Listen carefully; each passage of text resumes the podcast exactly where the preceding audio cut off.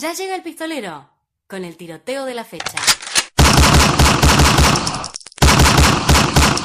De la mano de El Pistolero, ¿cómo se vienen los octavos de final de esta edición de la Copa? Bastante, pero bastante interesante los octavos, ¿eh? Arrancamos, si se me permite, con A el ver. primer partido que vamos a tener aquí en Buenos Aires. Hablo de River Cruzeiro. El 23 el, de la semana que viene, el martes de la semana que viene, en el Monumental se estarán midiendo Cruzeiro y River Plate. La vuelta será el 30 de julio en el Mineirao. Exacto. Tengo para contarle el historial de partidos entre ellos dos. A ver.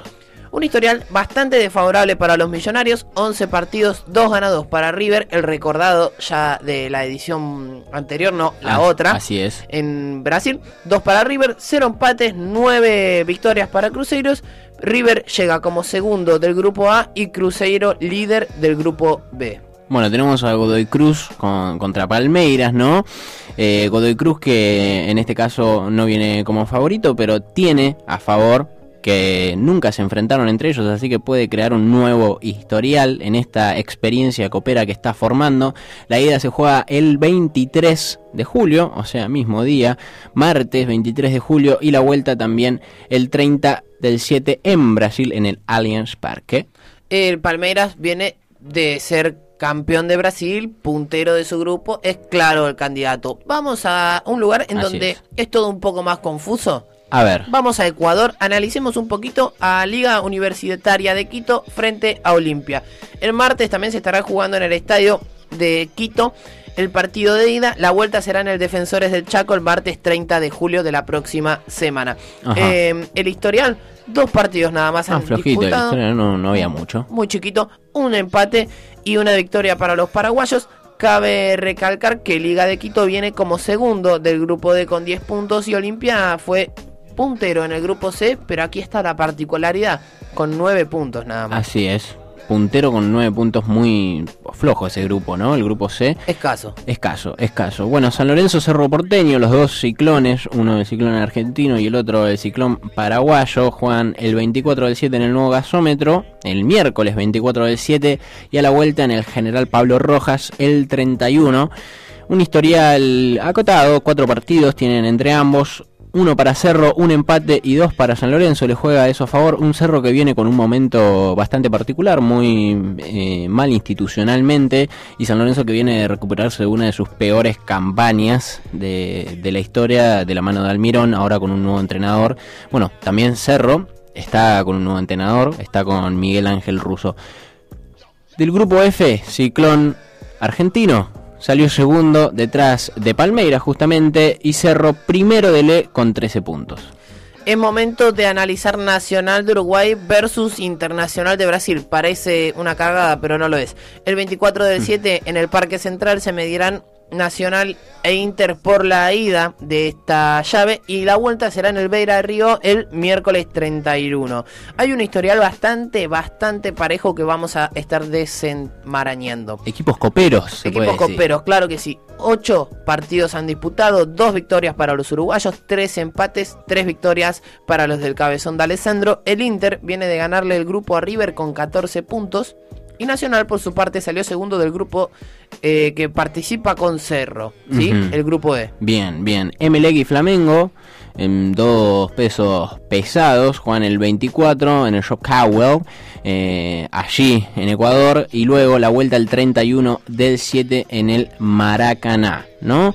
El historial es de seis partidos, no hay datos, ¿no? Con el, con el tema de Emelec, si hay un empate y sí hay cinco victorias para el Flamengo. Salió segundo en el grupo Emelec y Flamengo primerío en el D con 10 puntos. La- lo llamativo es que, bueno, el, grupo D tuvo tres equipos, eh, Liga de Quito, Peñarol y Flamengo, el cual Flamengo lo lideró, pero por diferencia de goles, más de eso no. Ah, bueno, arañando entró y Peñarol, Flamengo. pobrecito, se, se quedó afuera de, de esa disputa. Y bueno, participa en la Sudamericana. Así es. El partido eh, que va a disputar Atlético Paranaense y Boca será la ida el 24 del 7, miércoles, a- en el Arena Dubaixada, si se me permite, perdón a todos los portugueses que me estén escuchando. La vuelta el miércoles 31 de julio en la Bombonera, quizá con el Tano de Rossi mirando desde el palco.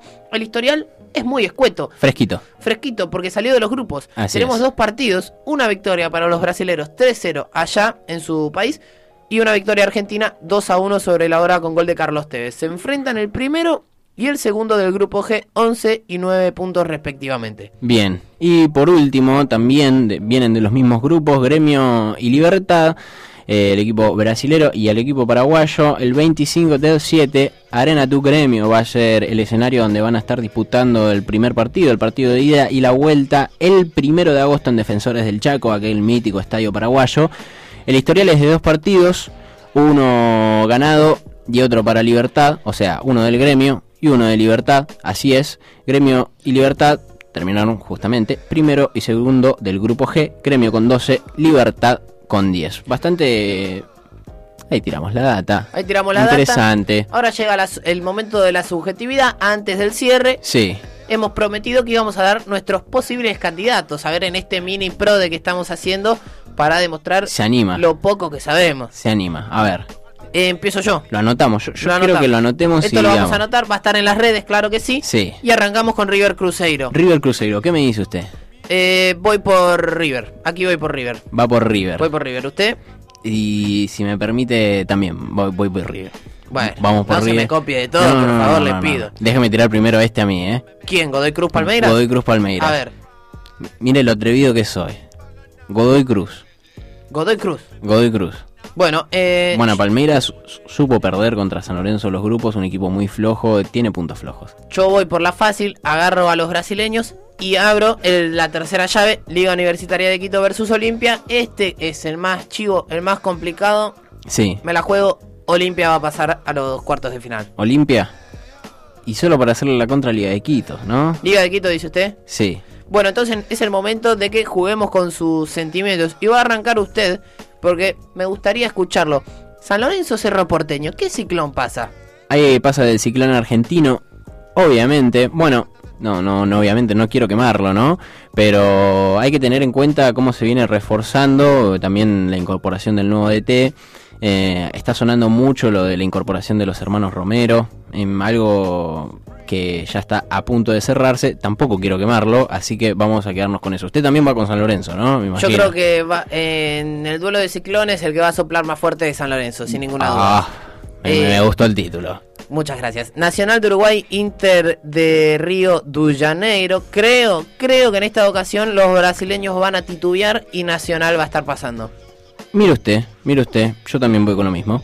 Bueno, eh, básicamente no estamos No. teniendo muchos muchos encontronazos. Emelec Flamengo, mientras nos apuran acá en producción, Emelec Flamengo es su turno. Facundo, ¿con quién vamos? Vamos con Flamengo, quien supo liderar bastante, pero bastante flojo, ¿no? El, el grupo D, pero yo confío en que van a saber superponerse a- al equipo ecuatoriano. Yo aquí veo un partido muy feo, muy trabado, mucho empate y al Flamengo no le tengo mucha fe, así que vamos con Emelec. Bien, perfecto. Cerramos, eh, no, vamos cerrando si se quiere. Atlético Paranaense Boca, me duele en el alma tener ¿En que vaticinar un poquito acá. En serio, ¿le duele? ¿Por qué? ¿Qué es lo que se viene? No me gusta, me da miedo. Yo creo que va a terminar pasando el equipo por el cual simpatizo, que es Ajá. argentino, no voy a decir cuál, por favor. Ah, no tiene, no tiene el valor de decirlo. Perfecto, no, yo voy por Atlético Paranaense, supo ganarle de una diferencia muchísimo más grande a, a Bo- que en lo que le ganó Boca en, en grupos. Entonces, un hombre de números usted. Un hombre de números. Si se da la misma situación, va a terminar de la misma manera. eh, y hay que ver si brilla Marco Rubén. Bien, y cerramos entonces con Gremio Libertad, brasileños paraguayos. En mi caso voy a estar eligiendo a Gremio Arte. Guarda con libertad. Guarda con libertad. Guarda con libertad. Le ponemos una fichita a libertad. Bueno, esto ha sido la quinta edición de Doble 5. Repite el 5. Yo que vos mañana le juego a la lotería. Ha sido un placer. Nos reencontramos el jueves que viene a las 19 por Radio Única 94.